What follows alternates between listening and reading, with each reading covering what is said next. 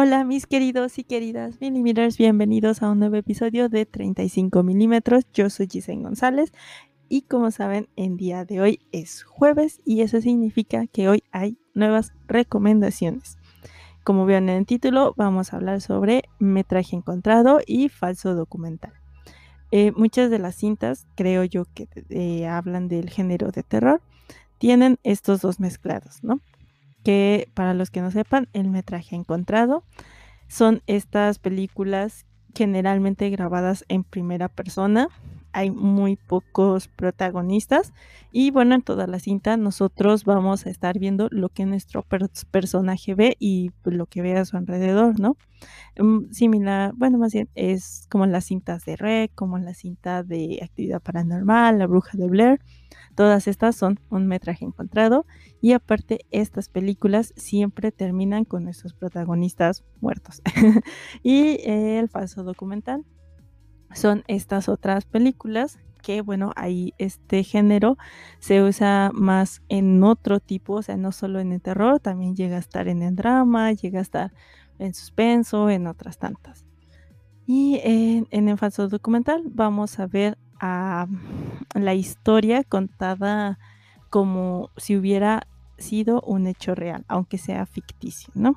es muy similar a, por ejemplo, la cinta de Apolo 18, que trata sobre por qué, o dice, ¿no? Según la, historia, de por qué razón es que la NASA no ha vuelto a ir a la Luna, que según porque encontraron este, vida, es, bueno, encontraron ahí seres en la, en la Luna.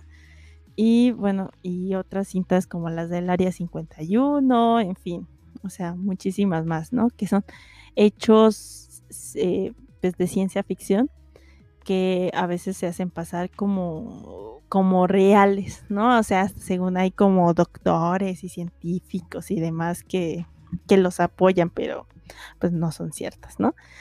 y bueno, ya ahora sí, pues les hago estas tres recomendaciones.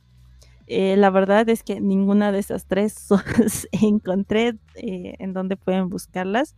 Yo este tipo de cintas generalmente las busco en Cuevana 3 porque eh, o no se pueden rentar aquí en México o a veces si las buscan en otro lado las bajan luego luego y bueno, es todo un desastre. Entonces yo uso esta Cuevana 3, digo, hay muchísimos otros lados donde pueden buscarlas. Pero si las ven en un lado, denle like bueno, denle en play más bien, porque eh, yo les aseguro que van a pasar un muy buen rato. Y en día de hoy les voy a dar mi primera recomendación, que es la cinta de Europa Report. Esta película creo que es un poco conocida, pero para los que no hayan visto, se las recomiendo mucho que la vean. Eh, esta cinta mezcla la ciencia ficción, falso documental y metraje encontrado. Esta cinta yo ha ido y venido del catálogo de Netflix como mil veces. A lo mejor en el catálogo de Estados Unidos es probable que la encuentre. Para los que me escuchan en Estados Unidos, pues estaría bien que nos confirmaran. Y bueno, eh, esta historia trata de seis astronautas que viajan de la Tierra a Europa, uno de los satélites del planeta Júpiter.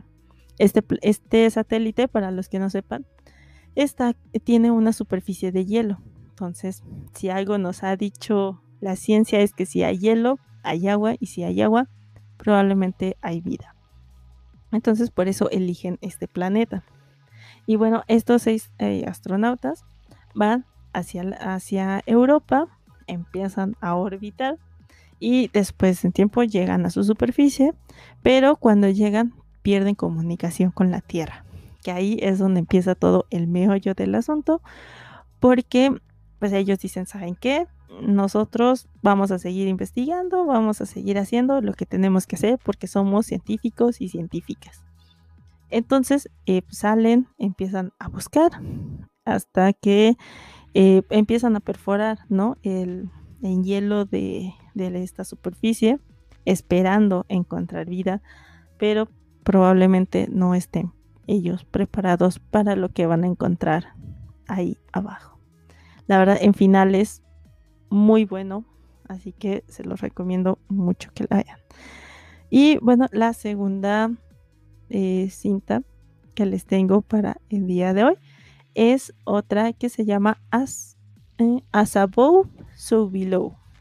O en español latino, la traducción es Así en la tierra como en el infierno. Que la verdad me gusta mucho más como suena en título en español. Pero bueno, eh, esta cinta trata de eh, Scarlett, que es una estudiante amante de la alquimia, que está en búsqueda de la piedra filosofal tal y como le prometió allá a su difunto padre. Entonces empieza a buscar esta piedra filosofal, se vuelve arqueóloga y en una expedición en Irán encuentra una llave que la termina llevando hacia París. Y no solo a París la ciudad, sino la lleva a el París subterráneo, ¿no? A las, a las catacumbas. Entonces, cuando Scarlett llega a esta parte, simplemente la, acompaña una persona que es en camarógrafo y ahí en, en, París, pues contrata a parisianos o parisinos, no sé cómo se diga, pero eh, los contrata para que la guíen por todos estos túneles y pueda ella llegar pues hacia donde entra esta llave que ella cree que probablemente, o sea, ni siquiera está 100% segura, pero ella cree que esta llave la va a llevar hacia la, eh, hacia la piedra filosofal. Y bueno, eh, un dato curioso que encontré, o por lo menos a mí se me hizo curioso, es que, eh, bueno, fueron dos en realidad, dos datos. Uno, que la cinta se realizó en las verdaderas catacumbas de París. O sea, no es escenografía lo que van a ver, sino que en realidad estuvieron en estos túneles llenos de humedad, llenos de animales, llenos de ratas, de lo que sea. Ahí estuvieron todos grabando. Dicen que, bueno, leí así como que fue un caos todo, pues todo lo de la, eh, todo lo de la grabación. Pero bueno, al final creo que en resultado no estuvo mal. Y el eh, segundo dato que yo encontré es que en la entrada de uno de estos túneles de la película se ve la frase marcada, abandone toda esperanza aquel que entra aquí, en griego, que es lo mismo que está escrito en la entrada al infierno según la Divina Comedia de, Dante Alighieri. Eh, esto se me hizo curioso, la verdad. He leído la Divina Comedia, me tardé como bueno, me tomó como tres intentos, dos fallidos y ya en tercero fue como de, ah, mira, si está buena. Eh, la verdad, si no han leído la Divina Comedia, también se las recomiendo mucho porque todo este camino desde, o sea, desde la tierra y cómo tiene que pasar por el infierno, el purgatorio, hasta llegar al cielo, que miren, yo la verdad creo que el infierno está mucho en el libro. Creo que el cielo, la verdad, es muy feo, es muy hostil, o no sé, esa es mi, mi perspectiva. Pero bueno, no estamos hablando de la Divina Comedia. Y bueno, mi tercer recomendación del día es esta cinta que se llama The Poughkeepsie Tapes. Esta es una película, la verdad, es creo que no es para público sensible porque trata sobre asesinatos que yo creo que eso es muchísimo peor que cualquier fantasma cualquier alien cualquier lo que sea porque bueno creo que sería más doloroso encontrarme con un asesino serial que encontrarme con un alienígena no y bueno eh, esta cinta les digo, trata de un asesino serial, serial, perdón, trata de este asesino serial en la ciudad de Poughkeepsie, que está, esta ciudad está cerca de Nueva York. Un grupo de investigadores encuentran 800 cintas VHS en un closet. Todas y cada una de estas pertenecen al asesino y a todas las atrocidades que hizo hacia sus víctimas, que todas eran mujeres. Eh, esta película se presenta como una serie de entrevistas que le hacen hacia psicólogos o policías. Recordemos que este es un falso documental también.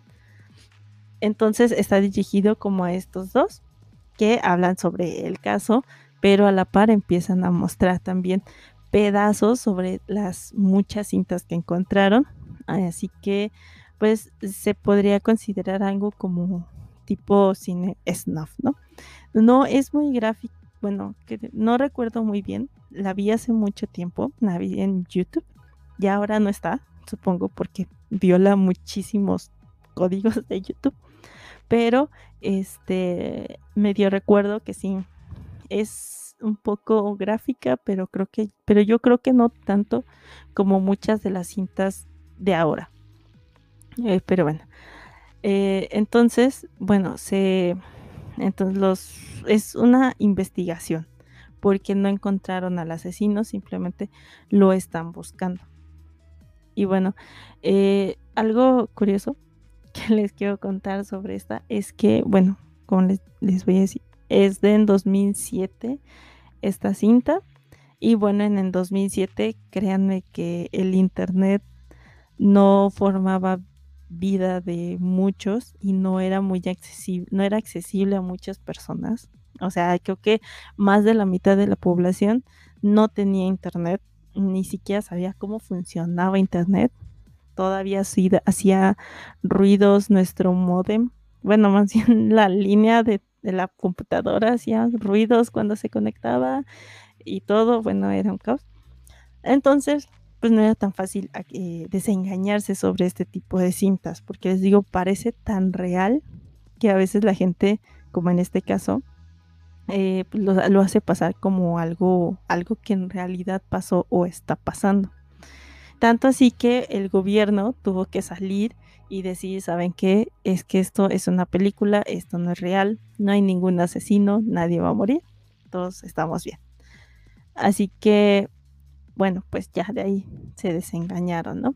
Pero bueno, ahora creo que es muchísimo más difícil este pues caer en ese engaño sobre si una cinta o no es verdadera. Pero yo creo que eso le daba esta este sabor a las películas, ¿no? No saber si eran o no reales.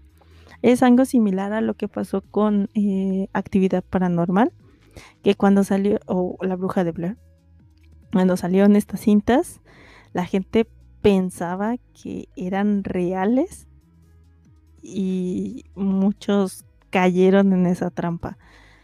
Pero bueno, ya ahora es muchísimo, muy difícil saberlo. Ahora ya hasta puede ser una campaña de publicidad para una película de terror. Similar a lo que pasó con los payasos que según aparecieron en un poblado en Estados Unidos, que era según una publicidad de eso. Eh, o It, la película, y, bueno, otros tantos más. Y bueno, estas han sido mis tres recomendaciones. Espero que les haya gustado este episodio, espero que disfruten las cintas y las ven. Y si encuentran de Poughkeepsie Tapes, por favor, etiquétenme. Si encuentran también la cinta de las, la cinta de VHS, la primera, se los agradecería también mucho porque no la he encontrado. Aquí en México creo que nunca se pudo distribuir pero pues en algún, en algún lugar debe de estar. Así que bueno, ahí ustedes etiquétenme y recuerden seguirme en mis redes como arroba 35mm-podcast. Soy más activa en Instagram, pero también me pueden seguir en Facebook y en Twitter. Ahí siempre que subo un, subo un video, ahí siempre que subo un episodio, ahí lo anuncio para que sepan, ¿no? Aparte queda en mis historias, también ahí están los enlaces hacia, hacia cada uno de los capítulos. Y bueno, este es todo, este es todo por el día de hoy. Nos escuchamos el martes con otro episodio que bueno, ahora va a ser un tema interesante también. Y bueno, ahora sí, nos vemos hasta la próxima.